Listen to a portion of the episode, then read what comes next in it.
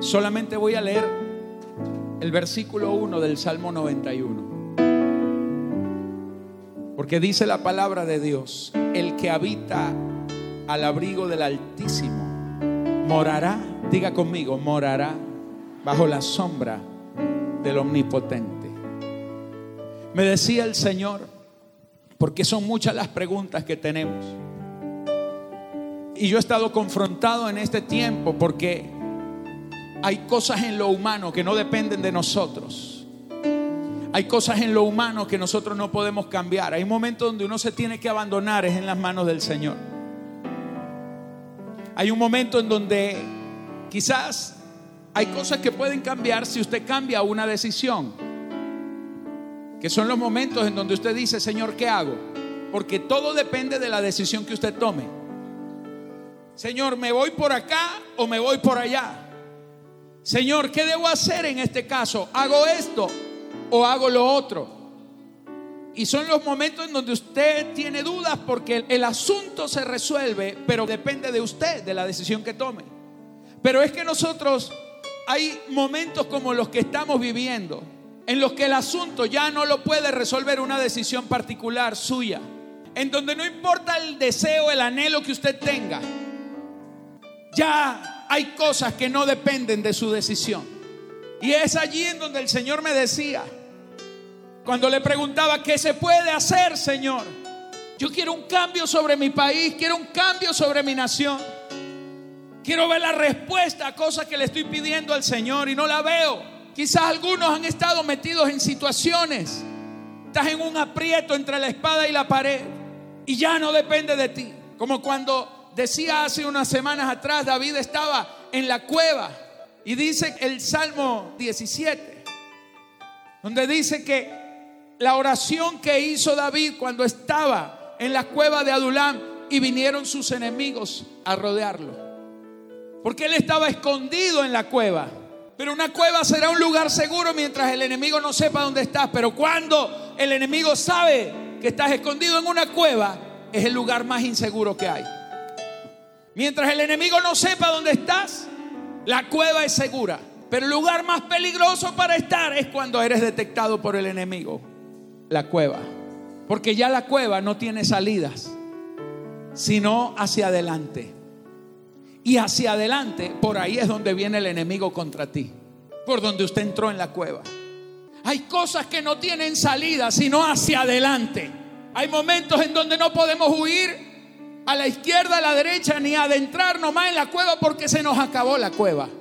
Y cuando David estaba allí, en la cima de la montaña, en la cueva, se da cuenta que el enemigo venía y habían rodeado todo. Y dice, cuando se juntaron mis enemigos contra mí para comer mis carnes, tropezaron y cayeron. Porque ahí es donde está el milagro. Que vendrán contra ti pero a ti no llegarán. Que ningún arma forjada contra ti prosperará. Que muchos son los planes del enemigo, pero la justicia es de Jehová. Y Él hará justicia a los que claman a Él que muchas son las aflicciones del justo, mas de todas ellas lo librará Jehová. Aleluya.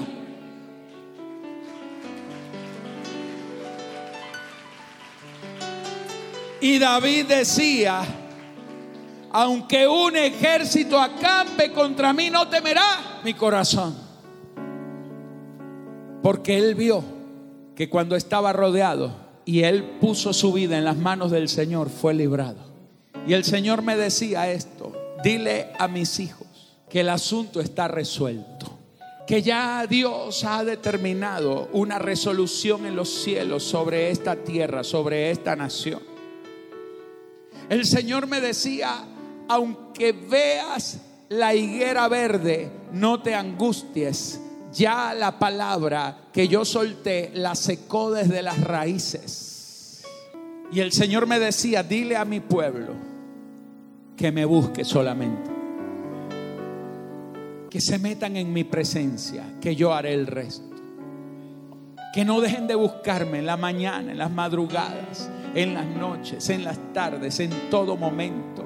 que el que agrada a Dios, el que vive en santidad, verá la gloria de Dios.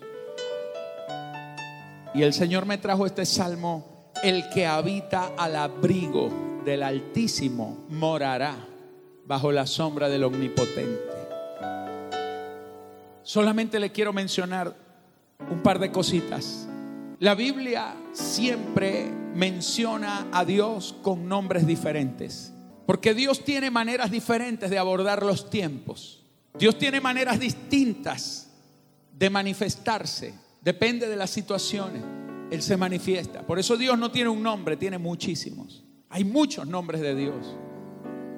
Y en este salmo hay dos nombres de Dios. En el versículo 1 nada más. El Altísimo y el Omnipotente. Lo que pasa es que están traducidos. Pero el primer nombre, el Altísimo, es la palabra Elión. Diga conmigo Elión. Porque el Altísimo, la palabra Elión, significa el Dios, levante sus manos a los cielos, diga conmigo, el Dios soberano que está sobre todas las cosas. Te tengo una noticia.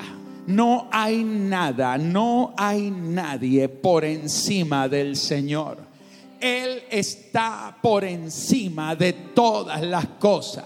Él está encima, por encima de toda circunstancia. Él está por encima de tu necesidad. Él está por encima de los que están haciendo maldad y de los que han maldecido esta tierra. Él está por encima de todos ellos. Él está por encima de todo principado. Él está por encima de todos los que te rodean. Él está por encima de todos los que te quieren hacer daño. Porque Él es el león. Él es soberano. Nadie le puede limitar. Nadie le puede detener. Nadie le puede decir lo que va a hacer o lo que no va a hacer, porque su soberanía le da poder absoluto sobre toda la tierra, en los cielos, en los tiempos. Él es soberano. Él es el león, el que está por encima de todas las cosas. Pero dice el que habita al abrigo de Elión. Está hablando de la gente que habita bajo el abrigo de ese Dios soberano. Porque hay muchos que viven a espaldas de esa soberanía de Dios. Y si usted va a querer ver el respaldo de Dios, usted va a tener que venir al abrigo del que está por encima de todas las cosas. Porque cuando tú te rindes cuando tú rindes tu vida delante del que está sobre todas las cosas, tú estarás también juntamente con Él por encima de todas las cosas. Dice aquí la escritura que la palabra altísimo, que está junto a la palabra habitar, el que habita al abrigo del altísimo. Cuando usted habita en el altísimo, usted es cubierto usted está bajo el abrigo. Y escúcheme esta palabra porque aquí es donde quiero enseñarle algunas de las cositas que el Espíritu Santo ministraba a mi vida. Porque la palabra abrigo, la palabra abrigo significa, escuche, entrar en los secretos de la intimidad del Altísimo. El que habita al abrigo, lo que significa es aquellos que logran descubrir los secretos que están en la intimidad del que está por encima de todas las cosas. Te lo vuelvo a repetir. Porque hay mucha gente que dice, yo quiero, Señor, yo quiero estar bajo el abrigo tuyo. Cúbreme. Es que no se trata de eso. El Señor me decía, enséñale esto a mis hijos. Que el que está al abrigo es el que ha logrado descubrir los secretos que están en la intimidad de mi presencia. Porque cuando usted no logra descubrir esos secretos, usted está desnudo. Mm. Dios tiene secretos. Y lo que hace la diferencia entre los que son bendecidos, prosperados, entre los que son guardados, entre los que llegan al final de la carrera, es que al principio de su carrera supieron entrar bajo el abrigo, supieron descubrir los secretos de la intimidad de Dios. Por eso hay tanta gente llorando. Porque cuando usted está llorando es porque usted no conoce los secretos.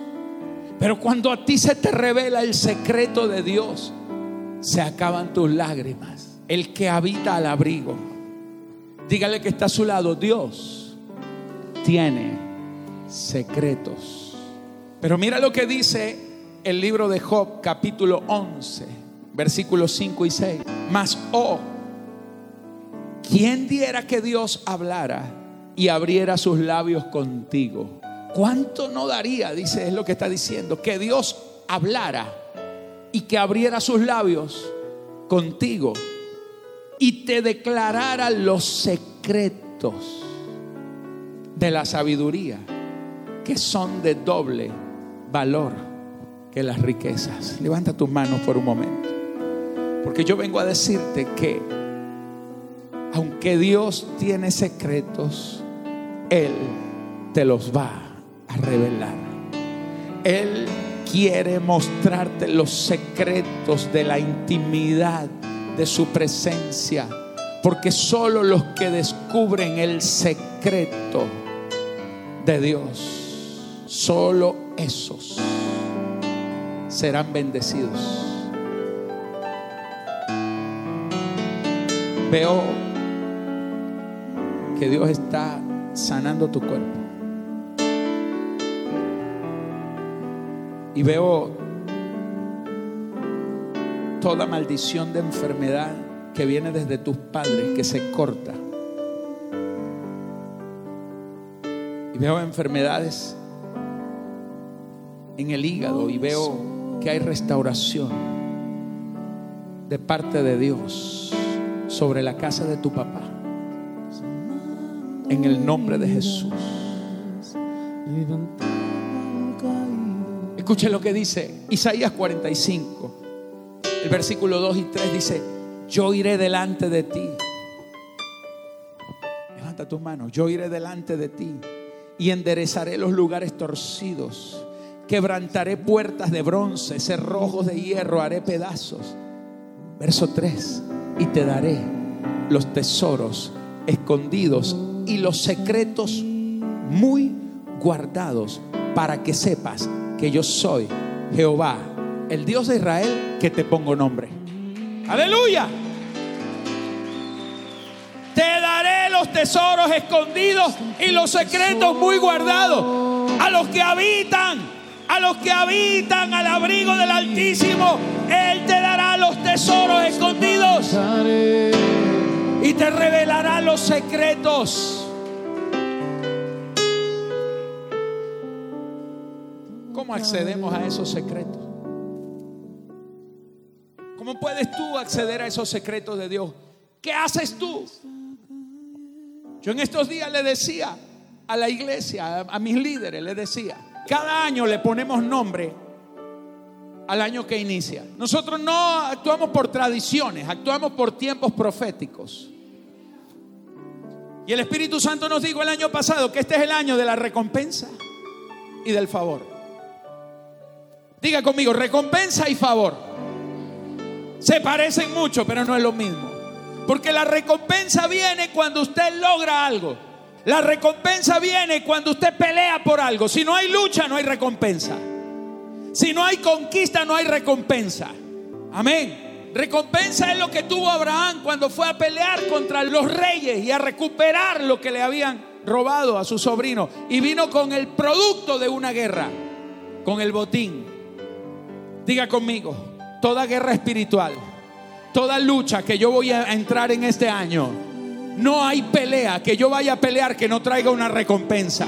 Porque me está diciendo el Señor que dejarás de pelear sin recompensa. Porque todas las luchas que vas a tener en este año, no te está diciendo el Señor que no vas a pelear. Vas a pelear y vas a ganar y vas a vencer. Y vas a traer el botín a manos llenas. Diga conmigo a manos llenas. Pero después me decía el Señor que este también es el año del favor. Porque el favor es el resultado de la gracia.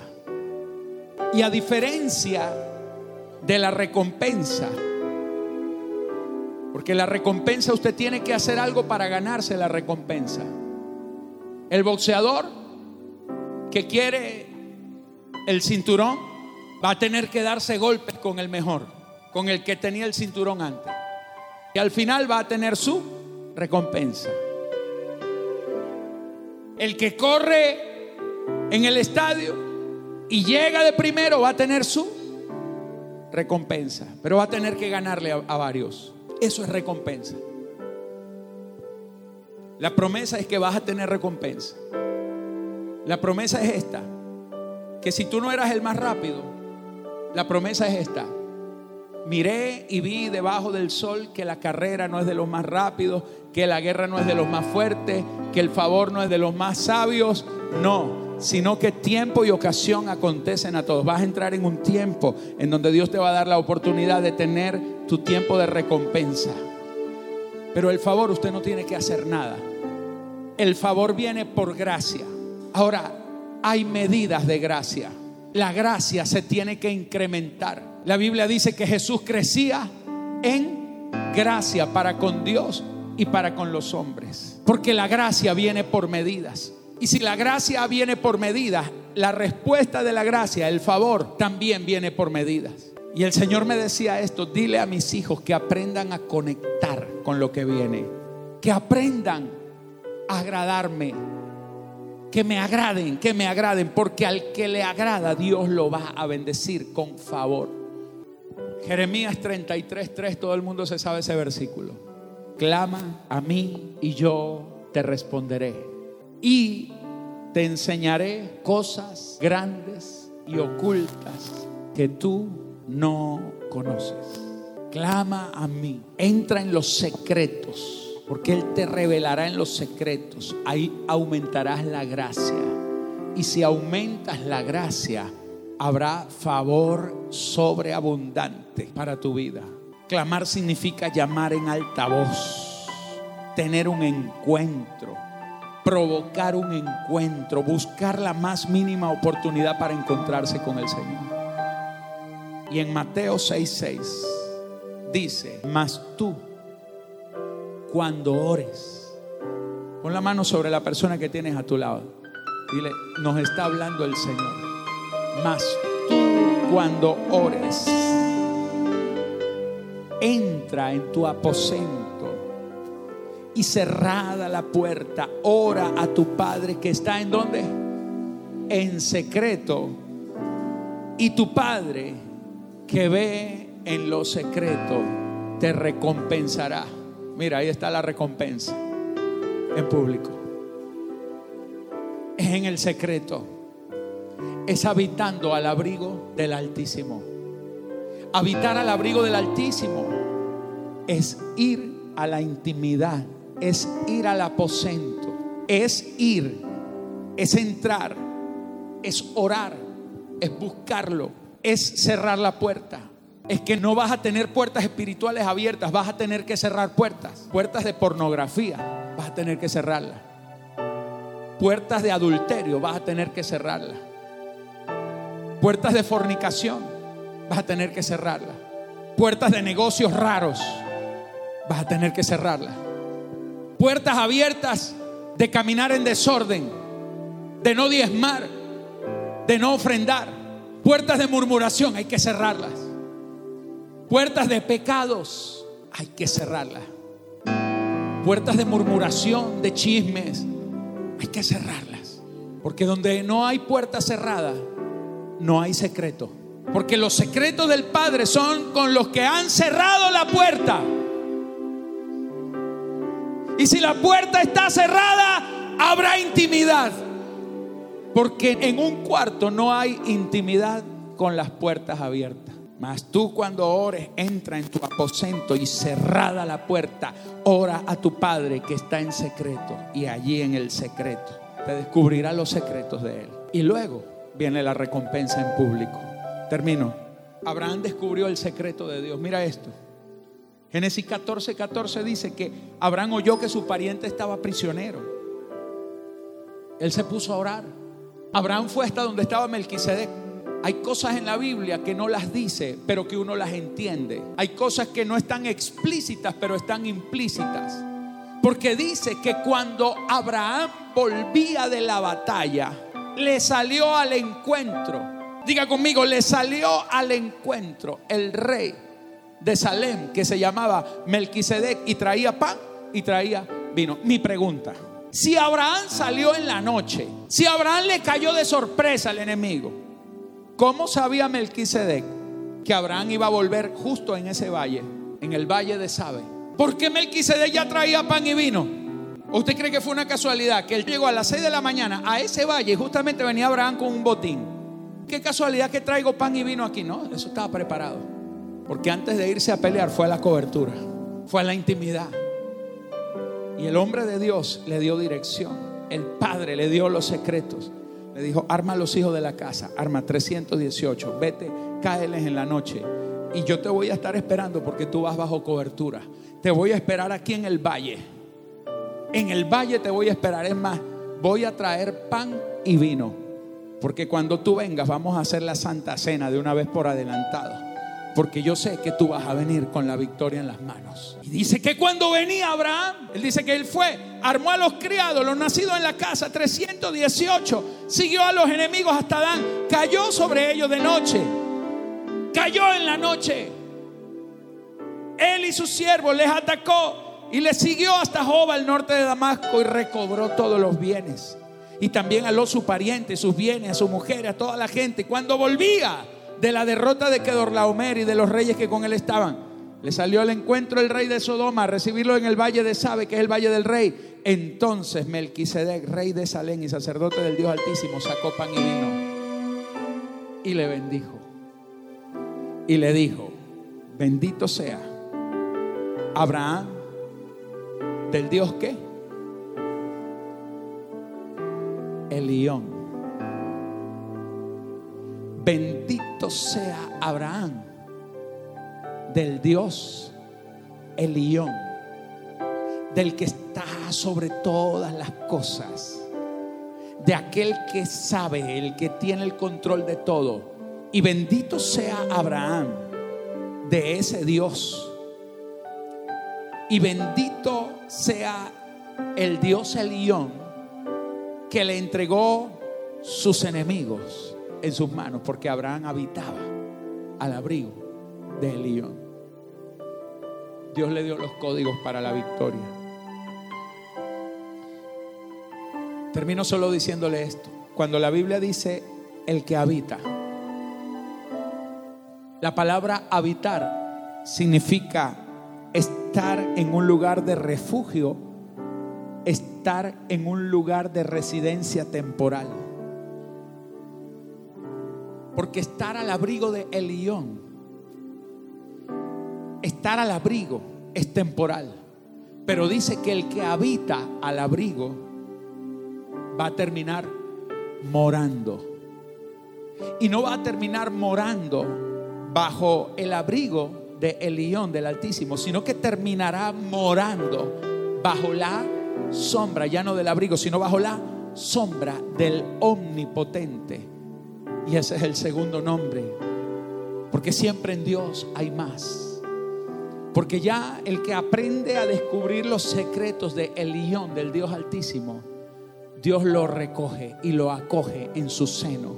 Quédate a vivir en mi presencia y te voy a mostrar algo más, que yo no soy el Altísimo, yo soy el Omnipotente, yo soy el Shaddai. Ese es el Shaddai, el Dios más que suficiente para su pueblo. Diga conmigo, el Dios que es más que suficiente para su pueblo. La palabra Shaddai viene del hebreo Shad, que significa pecho, regazo. Es el que está en el regazo de Dios, es el que está sostenido por los brazos de Dios.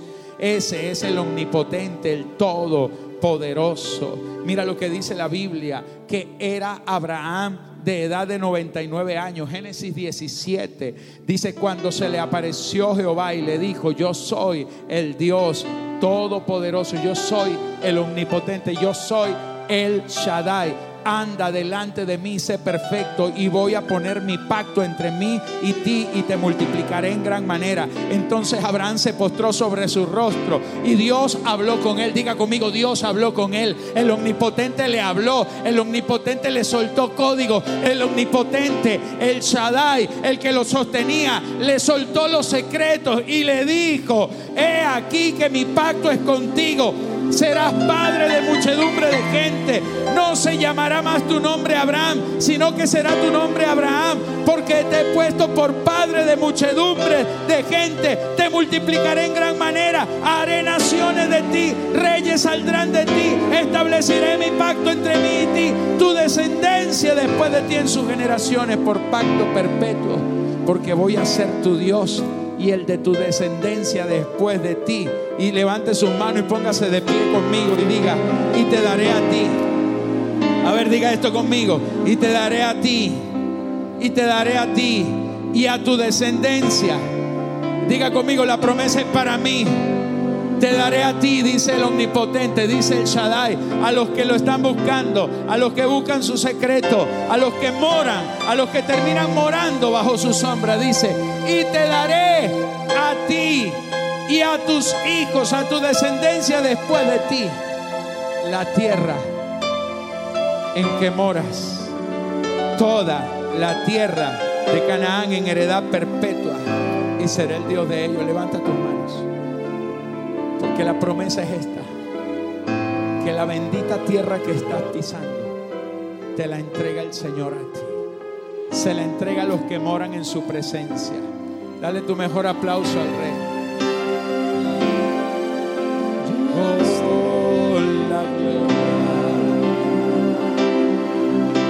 Señor. Tu presencia. Con las manos levantadas. Tu pueblo te adora. Con reverencia. Vamos, levanta tus manos y dígalo. Ven, exáltate hoy.